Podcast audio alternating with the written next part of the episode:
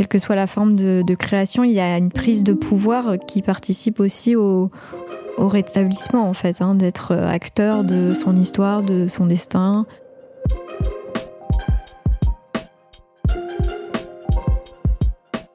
Vous écoutez La Perche, le podcast de la Maison Perchée.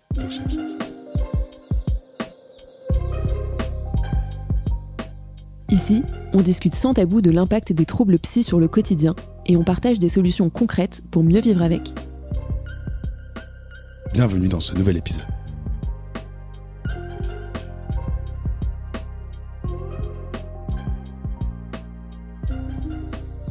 Aujourd'hui, on est avec Michael, Victoria et Guillaume pour parler du lien entre troubles psy et créativité. D'abord, est-ce que vous pourriez vous présenter chacun, dire avec quel trouble vous vivez et quelle est votre pratique artistique? Victoria. Hello, moi c'est Victoria, cofondatrice de la Maison Perchée. Et puis bah, j'ai un lien étroit avec la créativité de par mon travail, puisque je suis designer et en charge de la direction artistique à la Maison Perchée. Euh, et euh, c'est aussi quelque chose de très important dans ma vie en général. Je fais euh, beaucoup de dessins, de BD, d'animation. Euh, et puis, je vis avec un trouble bipolaire euh, psychotique qui a été diagnostiqué il y a maintenant euh, bientôt 10 ans. On a des invités de marque aujourd'hui, j'ai envie de dire, parce que donc on a Vic qui est cofondatrice de la Maison Perchée et Michael qui a créé, co-créé la musique de ce podcast. Donc Michael, est-ce que tu voudrais bien te présenter? Bah, Bonjour, je m'appelle Michael, j'ai un trouble bipolaire. Je fais de la musique, de la vidéo et de la photo. Un artiste complet. Et Guillaume? Guillaume, donc je vis avec un trouble unipolaire et du coup je fais de l'illustration et de la bande dessinée. Merci. De quelle façon est-ce que vous diriez que votre trouble influence votre créativité? On peut commencer par Vic. Euh, bah, si je suis en dépression, je vais faire pas mal de dessins automatiques, euh, comme un dialogue avec moi-même qui me permet petit à petit de de sortir euh, un peu mes démons et les choses qui me traversent et, euh, et même parfois en psychothérapie je suis incapable de parler donc je, je dessine. J'ai vraiment une chape de plomb parfois sur euh, sur les choses que j'essaie d'exprimer donc je vais parfois utiliser même le, le dessin comme support aussi d'interaction en fait dans le, le soin et puis, bah, l'influence de potentielle hypomanie ou manie, ça va être quelque chose de prolifique, ce qui était très utile en école d'art, euh, mais qui m'a coûté très cher. Mais à l'époque, j'étais pas encore diagnostiquée, donc j'étais euh, très très efficace en, en, études de design graphique. Et en épisode psychotique, euh, ça me donne aussi accès à des, des choses de mon subconscient qui sont sinon refoulées. Et enfin, bah, quand je suis stabilisée, comme maintenant globalement depuis plusieurs années, euh, je pense que bah, le lien, c'est que euh, ça fait partie de mon histoire et qu'en général, quand on, enfin, en tout cas moi, quand je crée, souvent j'ai envie de raconter des histoires. Il y a une richesse, folle, il y a beaucoup d'anecdotes, de choses qui se passent à la Maison Perchée que j'ai envie de, raconter, mais ça me permet aussi de réintégrer un peu aussi mon passé dans mon histoire, des choses dont j'ai pu avoir honte.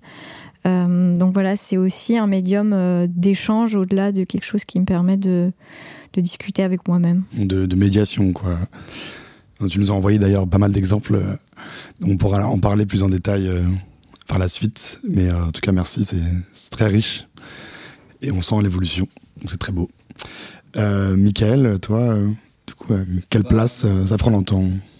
Bah, moi, ça, prend, ça prend une place très importante dans ma vie.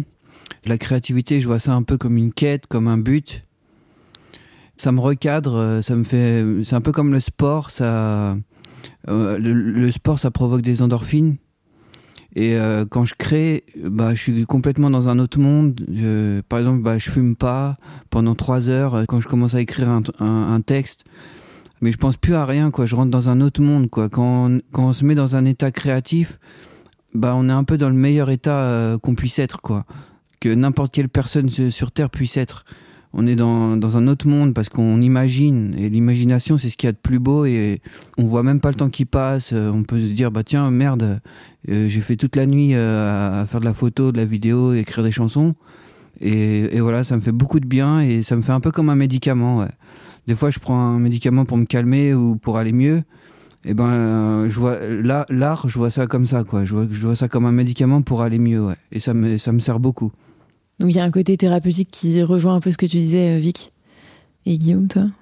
Oui, bah, moi pour le coup, depuis quelques temps, en fait, j'ai créé un, un personnage, un gros chat blanc euh, que j'ai euh, appelé euh, Moby Dick et que je me plais en fait à, à maltraiter quand je vais pas forcément très bien, à câliner quand quand j'en ressens le besoin et qui et qui va me permettre en fait de, de oui de lâcher prise. Bah voilà, il y a un moment où je me sens pas très bien, je vais sortir le stylo, je vais commencer à, à le dessiner. Et puis il va il va vivre sa petite vie de, de personnage de gros chat.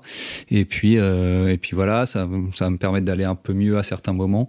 Et c'est un, un peu comme euh, la comparaison que je peux faire, parce que euh, enfin, du coup j'ai une j'ai aussi une petite fille de, de 7 ans qui a un doudou, et euh, j'ai l'impression que ce gros chat, il peut servir de entre guillemets de doudou. Enfin, euh, voilà, quand il y a un, petit coup de mou, bah, bah viens par là et je te dessine. Et bon, des fois tu prends un peu un peu cher, quoi, mais mais en tout cas, en tout cas, ça fait du bien. Ouais, quand on parlait de la création comme moyen de médiation, il y a aussi c'est aussi né parfois d'une frustration de ma part sur euh, essayer de faire euh, comprendre euh, aux gens bah, le handicap invisible et, et ce qui se passe dans notre tête.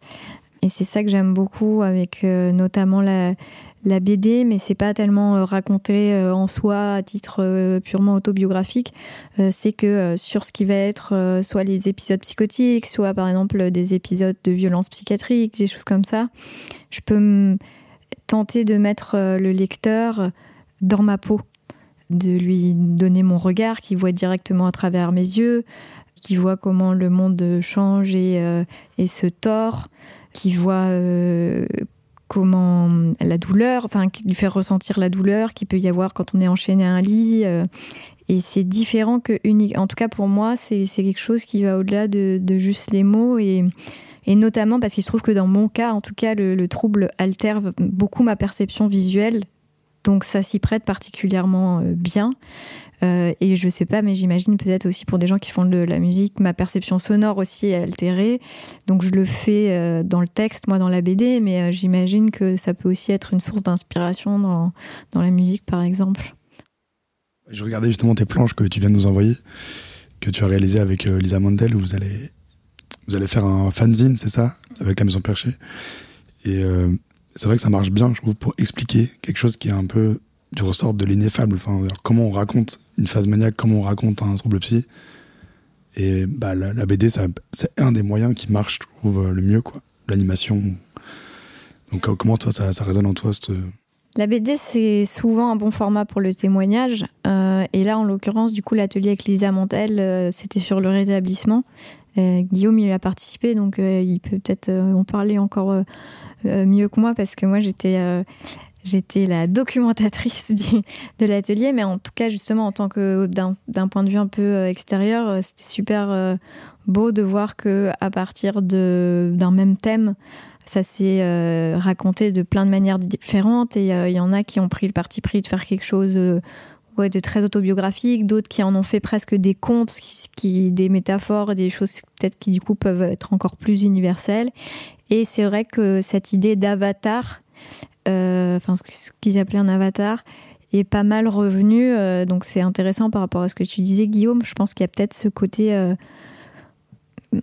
prendre de la distance et aussi euh, faire vivre des aventures à ton avatar, c'est peut-être plus simple que, que si tu dessines toi directement, je sais pas. Effectivement, il y a une, il y a une mise à distance par la mise en image de, de choses qui ont pu être difficiles à, à vivre. Et, euh, voilà, le, fait d'utiliser un personnage qui finalement est, à la fois très éloigné parce que euh, finalement physiquement un gros chat, euh, un, gros chat blanc, mais il y a aussi quelque chose de très proche. Et finalement, ce qui est le plus, ce qui est le plus tu parlais d'ineffable, le, le, plus, le plus pas un racontable, mais en fait passe passe grâce à, euh, à ce biais de d'avatar en fait. Il y a un côté un peu euh, voilà où il y a des choses qui transpirent où on a même pas dont on n'a même pas forcément conscience, mais qui permettent de voilà de, de lâcher vraiment euh, vraiment des, des choses qui sont impossibles finalement à, à, lâcher autrement. Enfin, j'imagine que pour la, musique c'est pareil, pour l'écriture aussi, il y a des choses des fois qui et et effectivement, enfin, dans cet atelier, ça, ça a permis, enfin, là, je l'ai ressenti comme ça, sur le rétablissement, de conscientiser finalement aussi certaines choses.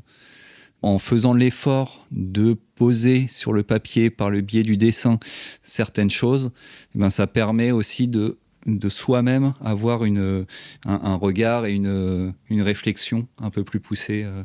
Et ça permet aussi euh, tout simplement de prendre euh, la parole là où on l'a souvent peu dans les troubles psychiques, que ce soit sur la scène médiatique, mais aussi auprès des soignants. En règle générale, c'est assez invisibilisé et on nous vole souvent le, récit. C'est, ça devient le récit des médecins, le récit de la famille. Et encore une fois, quand je dis récit, bon là, moi, je, pense BD, mais pour moi, c'est pareil. Quelle que soit la création, on a besoin de personne pour euh, créer euh, chez soi euh, tout seul, comme tu disais, de se mettre dans sa bulle, de créer ton univers. Et je pense que ça, c'est important. Et enfin, j'y pensais parce que l'atelier avec Lisa Mandel, c'est l'autrice de Se rétablir, donc une BD qui documente des histoires de rétablissement. Mais donc, c'est elle qui a fait un travail presque de journaliste. Et là, ce qui était chouette, c'était de voir les, gens raconter leur propre rétablissement. et c'est en ça, je pense que que voilà, quelle que soit la forme de, création, il y a une prise de pouvoir qui participe aussi au, rétablissement, en fait, hein, d'être acteur de son histoire, de son destin, euh, et du regard qu'on porte sur ce qu'on appelle un trouble, mais qui est aussi euh, qu'est-ce qui est nous, qu'est-ce qui est le trouble, où ça s'arrête.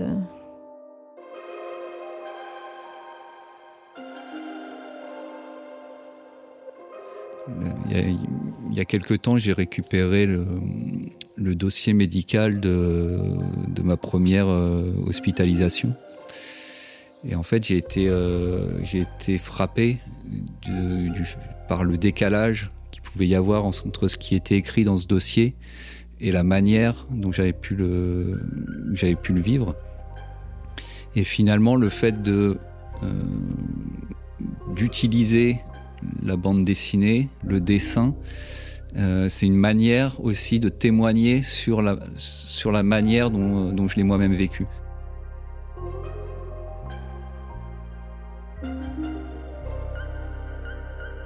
Tu parlais tout à l'heure, euh, Vic, de la fonction de médiation, un peu de comment l'art peut servir de d'interface entre euh, soi et les autres et de moyens de communiquer des choses qui sinon relèvent un peu de l'ineffable.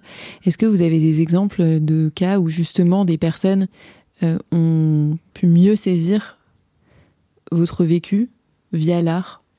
Pour mon cas, euh, je ressens des, soignants ou ma psy ou, mes psychologues qui sont fiers de moi, que, que j'aille en studio, que je fasse de la musique, que je, fasse de la photo, de la vidéo, que, que j'ai un peu de de gens qui me suivent sur les réseaux et tout, ils sont, ils sont étonnés, oui, euh, parce qu'ils me connaissent mon dossier d'avant et, euh, et, même par rapport à moi, euh, j'ai fait beaucoup de travail sur moi-même pour arriver à l'homme que je suis aujourd'hui.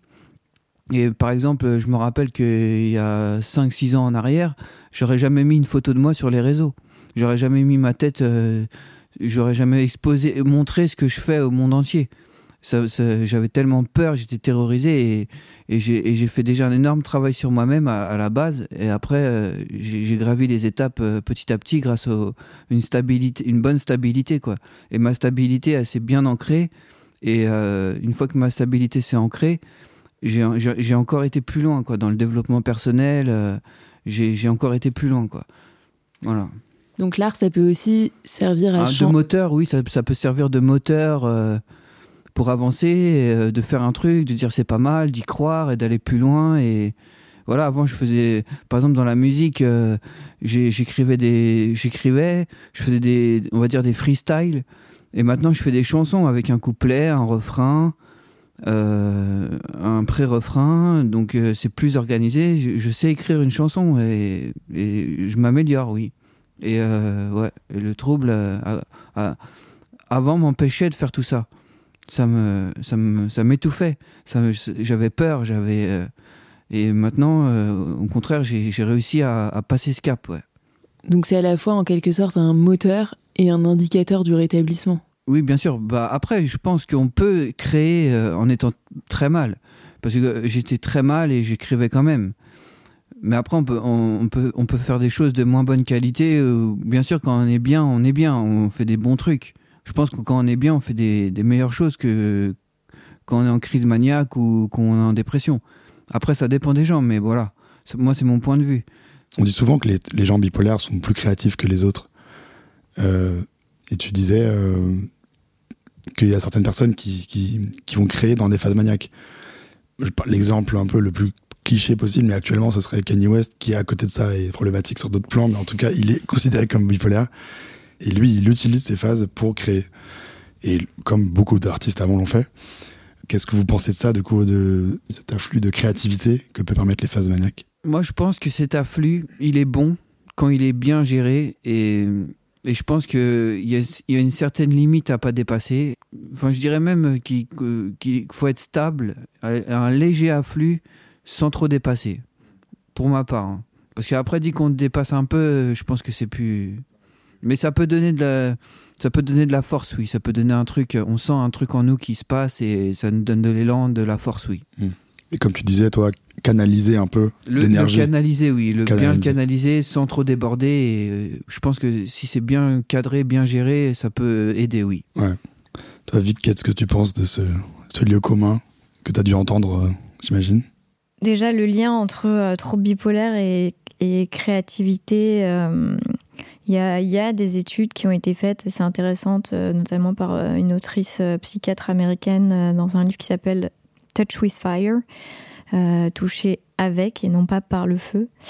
Euh, et je ne sais pas si c'est euh, un gène de la créativité qui va avec le gène qu'on n'a pas encore trouvé de la bipolarité, mais je pense que il y a une sorte d'ouverture des chakras, on pourrait dire, quand on est en hypomanie ou en manie, et d'ultra porosité au monde. Je pense qu'il peut mettre dans un état euh, créatif. Donc je pense pas que c'est nécessairement euh, tous les bipolaires sont des artistes, etc. Mais ce lieu commun, il a peut-être cette source-là qui est qu'il y a un, dans tous les cas, il y a un flot d'idées, euh, il y a un débordement d'énergie et, encore une fois, il y a, il y a ces, on est comme un vase à la fois euh, très plein et en même temps qui peut tout le temps euh, prendre euh, encore plus d'eau et de fleurs à l'intérieur. Donc, donc je pense que chez beaucoup de gens, ça peut ressortir via des pulsions créatives. après, qu'est-ce que je pense sur vivre ces manies pour faire de la création, euh, euh, je le conseille pas. Je sais que j'ai la nostalgie des manies, des hypomanies, pas que pour la créativité, justement, comme je le disais, pour l'expérience du monde que ça m'a offerte. Euh, j'ai peut-être la nostalgie parfois ou la frustration avec les médicaments d'une certaine fatigue. Mais par contre, euh, pour avoir arrêté les traitements une fois en ces, dix ans de, diagnostic, euh, je sais le coût d'une manie, quoi. Et le coût d'une manie, c'est la chute derrière. Autant, bon, moi en dépression, je, comme je dis, je dessine quand même, mais je pense que c'est parce que c'est vraiment un moyen de sortir les choses dans ces moments-là, ce qui n'est pas le cas de tous les gens qui créent non plus. Euh, la dépression, ça peut aussi, euh, enfin, c'est souvent quand même particulièrement stérile. Enfin, c'est une des caractéristiques de la dépression. Comme tu nous as montré un peu tes, tes dessins, il y a des moments où tu avais écrit quelque chose en, pendant une phase maniaque, pendant 48 heures, tu avais fait euh, les premiers dessins que tu nous as envoyés. Ah oui, bah ça justement, c'était à l'école. Euh, J'étais en phase up. Euh. Ouais, j'étais en phase up et en 48 heures, j'ai fait une cinquantaine de dessins, je crois. Ouais, j'étais vraiment dans une, dans une frénésie et la seule chose qui m'a arrêtée, c'est que j'avais un rendu pour l'école. mais, mais je me souviens d'ailleurs qu'à cette époque-là, j'ai du coup, j'ai pas dormi. Et euh, j'ai eu une amie au téléphone et en fait j'avais plus de notion du temps. Elle m'a rappelé entre temps, elle m'a dit mais c'est toujours debout, etc.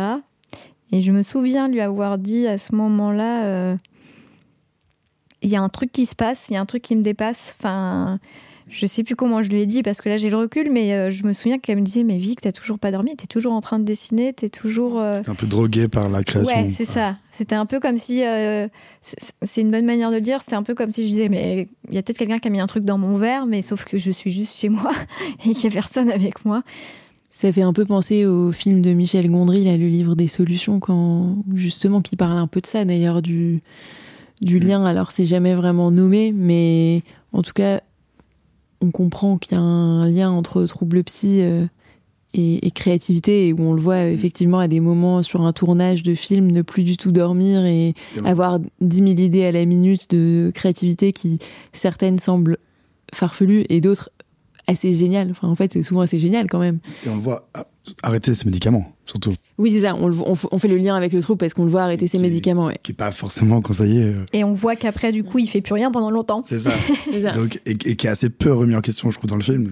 Qui est, voilà, je trouvais ça un peu dommage de parler de ça sans parler de ça. Oui, ouais, que ouais. ça donne finalement une vision assez euh, positive ou de, de... Oui, un peu voilà, folklorique, romantique. Et à la fin, on le voit partir en dépression. Mais, mais, mais sans, la, sans la, gravité quoi. de la chose. Ouais. Ouais. Bon. C'est sûr que c'est la, la, phase dépressive est concentrée sur les 5 minutes finales. Alors qu'on le voit dans une espèce de, de, frénésie créatrice pendant une heure et demie avant. C'est vrai que ça peut donner une, une vision un peu. On voit aussi qu'il est tyrannique Décalé. quand même. Ouais, on voit qu'il est tyrannique. On voit qu'il est tyrannique. Not all bipolaire. Mais vas-y, je t'ai coupé dans ta question. Non, non, euh, non, non, c'était pas une question. C'est juste que ça m'a rappelé ce film petite suggestion pour nos auditeurs. Si vous ne l'avez pas vu, c'est quand même un bon film. Oui, c'est quand même un bon film. Moi, je vous recommande quand même plus les autres films de Michel Gondry qui oui. parlent mieux de la maladie psy sans la nommer que celui-là, je pense. La science des rêves et Eternal Sunshine, euh, c'est incroyable. C'est ce qui en parle le mieux pour moi. Bah, pour faire écho à ce, cette thématique un peu de, de l'artiste euh, ouais, torturé ou qui se laisserait happer par la folie pour mieux créer. Euh, Est-ce que la création, pour vous, peut au contraire accentuer une phase? C'est-à-dire euh, bah, vous enfermer dans une bulle euh, qui serait euh, délétère pour vous, quoi, qui serait négative plutôt Un rôle antithérapeutique pour le coup. Ouais. Guillaume, peut-être? Euh, Je l'ai vécu comme tel il y, a, il y a assez longtemps, juste avant ma première hospitalisation où j'étais dans une dans une dans un moment de un moment où je dessinais énormément de productivité euh, euh, mais euh, un, exacerbée mais un peu comme comme disait Vic tout à l'heure avec où finalement pendant je ne sais combien de temps à ne faire que ça à plus manger à à, à maigrir et et finalement ça m'est jusqu'à ce qu'il y ait un moment où il y a un, un délire qui, qui, arrive et que je finisse euh, je finisse en, en, hôpital psychiatrique. Et en fait ça a eu l'effet aussi de euh, après ça de, de couper de tout couper enfin de j'ai pendant finalement pendant dix ans après j'ai plus tenu un j'ai plus tenu un, un, stylo et enfin plus tenu ah ouais. un crayon et j'ai pu dessiner euh, jusqu'à euh, jusqu'à il y a, y a très peu de temps en fait où, où, petit à petit ça a repris et euh, en faisant attention et puis euh, et puis voilà jusqu'à ce que voilà actuellement où je besoin de te réconcilier quoi. Te réconcilier oui, il, il a fallu que je passe par là parce qu'il y a eu un moment de où, où je liais pendant un, pendant un mmh. très longtemps, j'ai lié le, la pratique avec quelque chose de, de très douloureux en fait. Enfin, et, euh, et, voilà, et petit à petit, euh, j'en suis revenu et, euh, et j'ai repris confiance finalement en cette, en cette pratique et, en, et j'en ai fait quelque chose qui me, qui me sert sans que ça me, sans, sans que ça me déborde en tout cas. Canalise en tout cas toute voilà. ta créativité à travers ça. Vic, tu voulais ajouter quelque chose? Euh, ouais, non, mais par rapport à la, question qui est très juste, euh, oui, enfin, moi, je, je sens encore beaucoup que, que la création, enfin, surtout une fois qu'on est lancé vraiment dans un projet, je, je sens euh, ce feu qui ressort et qui, à une époque, n'avait rien pour l'éteindre et j'avais pas envie de l'éteindre. et c'est marrant parce que du coup, là, en posant la question, je me rends compte que c'est plus que les médicaments, je pense que c'est aussi le recul et l'hygiène de vie qui fait que je vais me forcer. Mais typiquement, en ce moment, là, je fais de la BD, du fanzine, et j'y pense tout le temps. Ça me réveille un peu la nuit. J'ai tout le temps envie de dessiner. Euh, mais euh, bah, je sais qu'il faut que je me couche, qu'il faut que je prenne le médicament. Que... Mais ça, je sens que ça pourrait euh, vite déborder.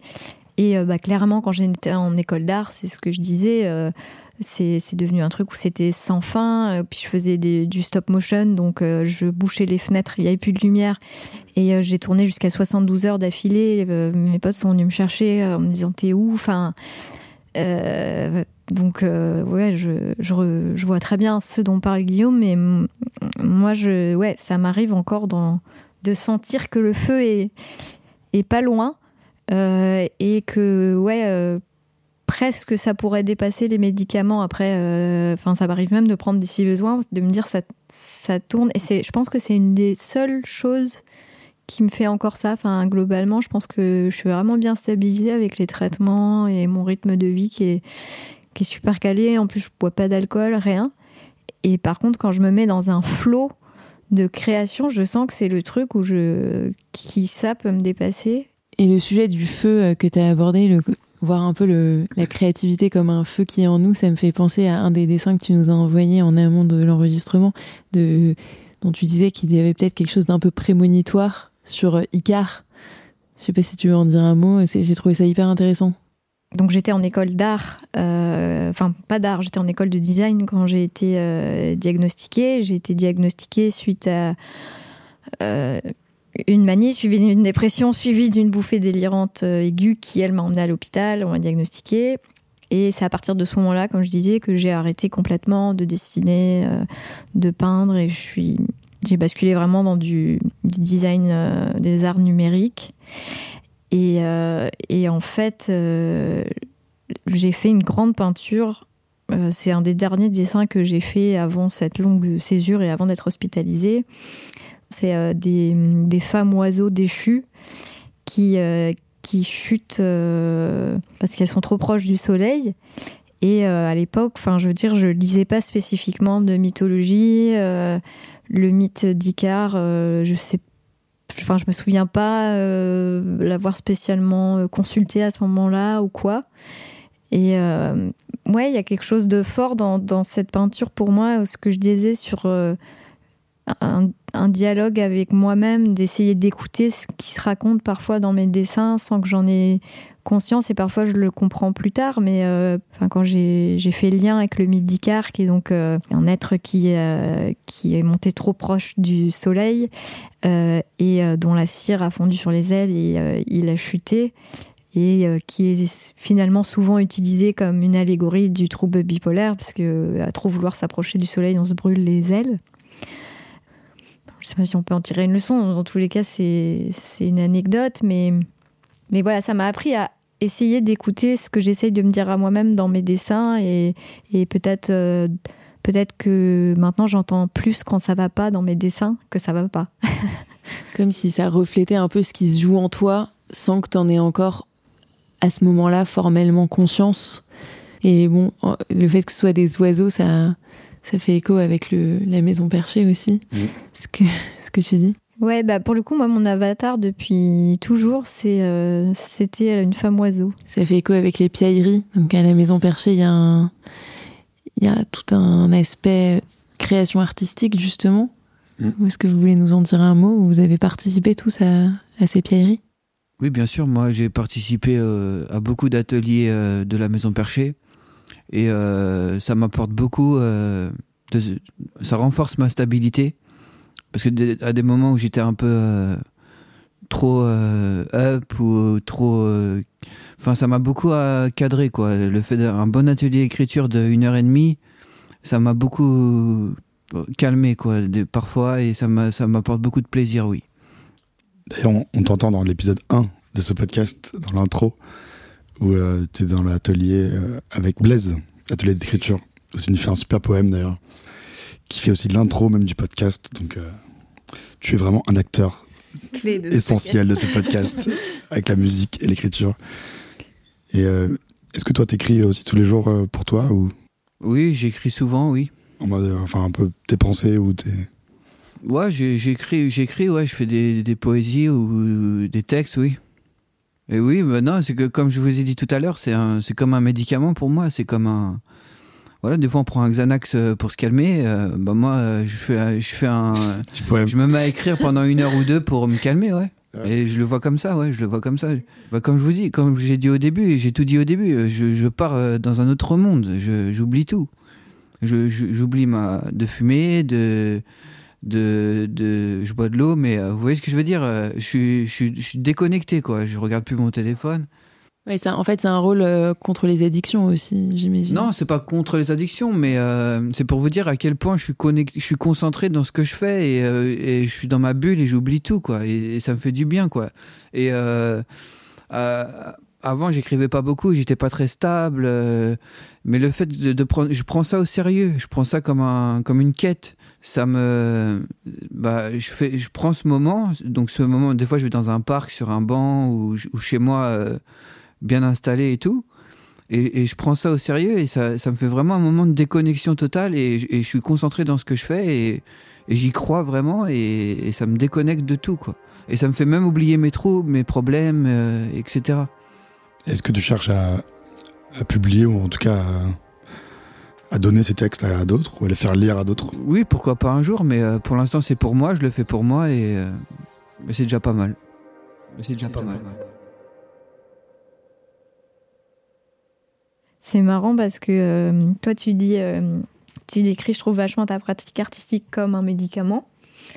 Et, euh, et quand je disais que moi, j'avais arrêté pendant plusieurs années le dessin et qu'il y avait cette espèce de, de deuil ou de métamorphose où je savais plus trop qui j'étais, il y a aussi eu que le, les médicaments ont été extrêmement castrateurs pour moi sur la créativité. Mais globalement, ma personnalité a été anéantie pendant plusieurs mois. Je savais plus qui j'étais.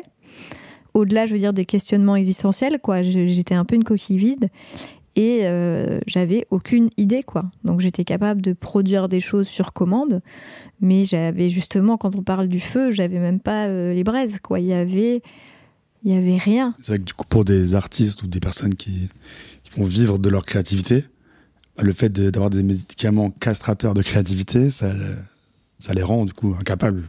Bah moi, ce qui m'a fait survivre, c'est euh, c'est risqué, donc c'est compréhensible aussi. la reproduction de je sais comment faire un truc, donc si on me le demande, je vais le faire. Mais du coup, le design, enfin le ouais. le côté. Mais sans être animé par quelque chose et sans innover quoi.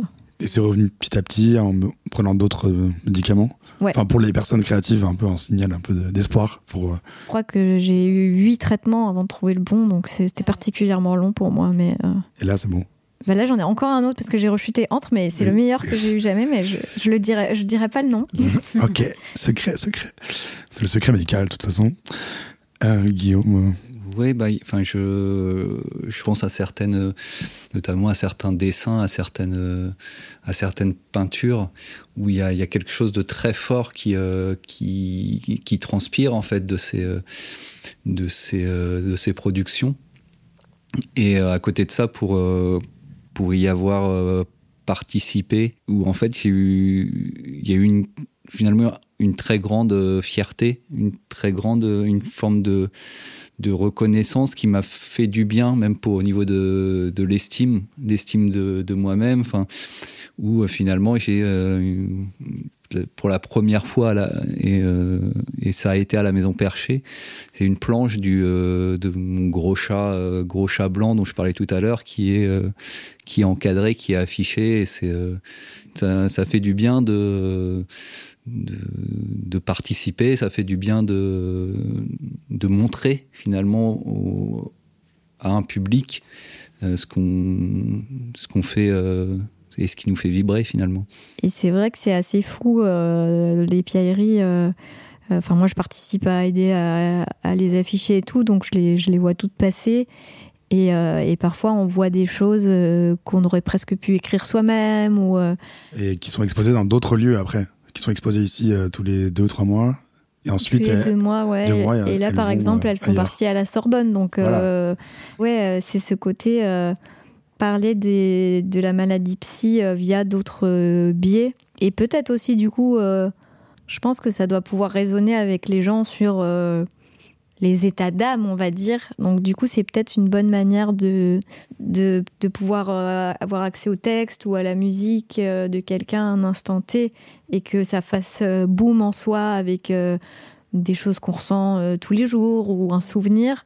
Je pense que c'est vraiment une manière forte de, de réhumaniser aussi et de dédiaboliser les gens avec des troubles psy. Et, là-dessus je sais pas, moi je me dis si à un moment on expose dans, dans un hôpital, bah nickel, c'était stylé, tu disais euh, que euh, euh, tu sentais que tes soignants ils t'admirent aussi maintenant, tu vois, pour ce que tu fais, et qui sont fiers et qui t'encouragent là-dessus. Et je pense que nous réhumaniser, nous sortir du côté fichier patient, ça peut aider à rappeler à la blouse blanche qu'on n'est pas juste un trouble avec un traitement à mettre en face, mais qu'est-ce qui se passe dehors? Ça, ça fait écho un peu aux, discussions qu'on avait dans l'épisode sur l'hospitalisation, justement sur ce besoin de réhumaniser les personnes euh, hospitalisées aux yeux des soignants. Donc c'est super intéressant. Et puis peut-être aussi ça met en lumière en fait le continuum d'expérience qu'il y a entre des personnes euh, concernées par un trouble avec un diagnostic et des personnes qui sont pas forcément euh, qui vivent pas forcément avec un trouble mais qui vivent des expériences euh, qui à peut-être un autre degré font écho quand même et qui du coup se reconnaissent quand même en fait. C'est pas euh, d'un côté ou de l'autre de quelque chose noir ou blanc en fait il y a quand même un exactement je pense qu'il y a quelqu'un qui peut peut-être parler d'une dépression profonde euh, et quelqu'un d'autre va le voir et dire qu'il a l'impression de, de lire sa rupture avec quelqu'un par exemple oui ou un deuil ou voilà parce que oui nous n'avons pas le monopole de la santé mentale ah, on peut vraiment avoir le monopole de rien. on peut plus rien dire. Ah si, on peut tout dire. presque, presque. Sauf d'arrêter les médicaments. C'est ça. Pas comme Michel Gondry. Mais justement, justement, puisqu'on puisqu'on vient euh, à cette question de ce qu'on peut ou pas conseiller, est-ce que vous avez des, des conseils peut-être pour des, des, auditeurs, euh, auditrices euh, perchés ou pas, ou pas perchés d'ailleurs, mais créatifs et qui voudraient exprimer leur créativité bah moi, je pense que si on a des troubles, euh, faire euh, pratiquer une activité créative, euh, ça peut que être bénéfique. Et, et, et, si on commence un dessin ou un, texte ou le faire jusqu'au bout et de s'y tenir, et ça peut que être bénéfique. Parce que quand on, imagine, on, on est dans un autre monde, on oublie tout. quand on fait un dessin, on dessine, on pense pas aux pensées, aux troubles. Et, ça peut que être bénéfique pour l'esprit, je pense. Et, et que voilà quoi. Donc lancez-vous. Ouais, lancez-vous.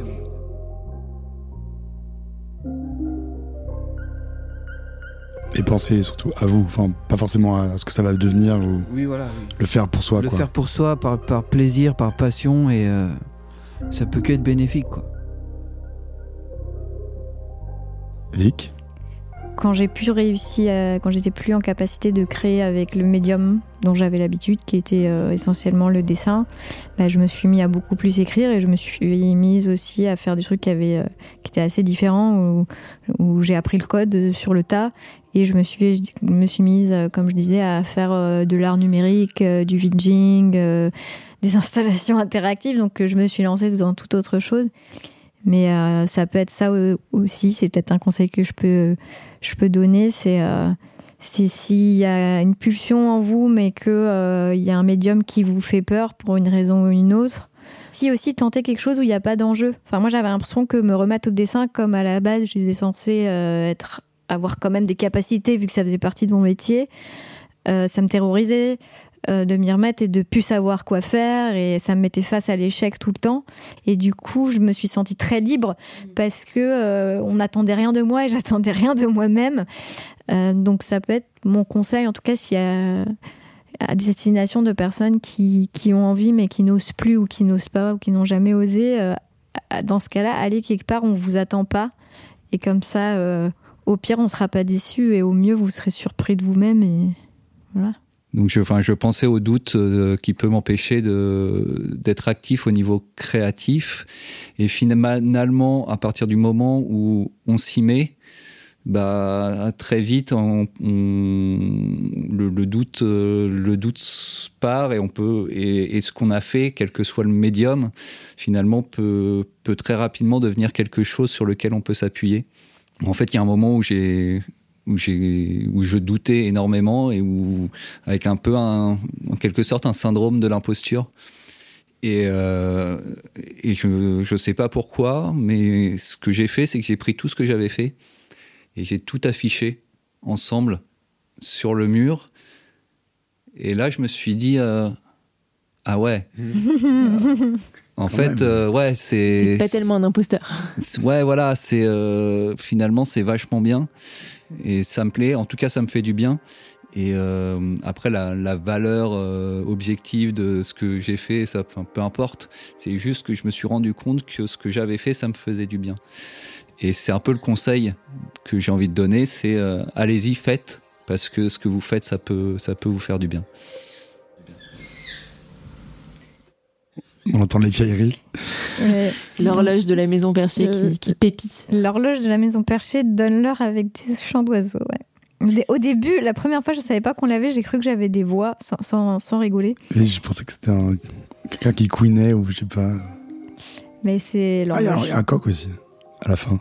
Non? C'est Icar qui piaille. C'est Icar qui s'est brûlé contre les spots. On arrive, Icar, on vient de sauver. Eh bien, merci à toutes et à tous pour ces témoignages inspirants.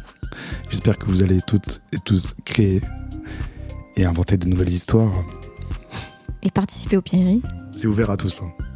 Et gratuit. Enfin, normal, parce que c'est du travail gratuit. non.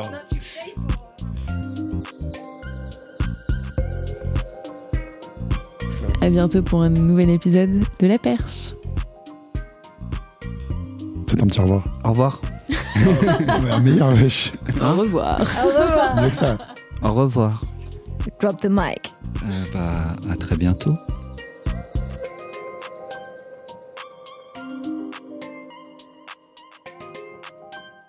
C'était La Perche, un podcast écrit et réalisé par Anna Klarsfeld et Sylvain Pinault. La musique a été composée par Blasé, accompagné de Michael de la Maison Perchée. On espère que notre conversation vous aura été utile. Si c'est le cas, n'hésitez pas à vous abonner au podcast. Pourquoi pas à nous laisser quelques étoiles. Et surtout, à en parler autour de vous.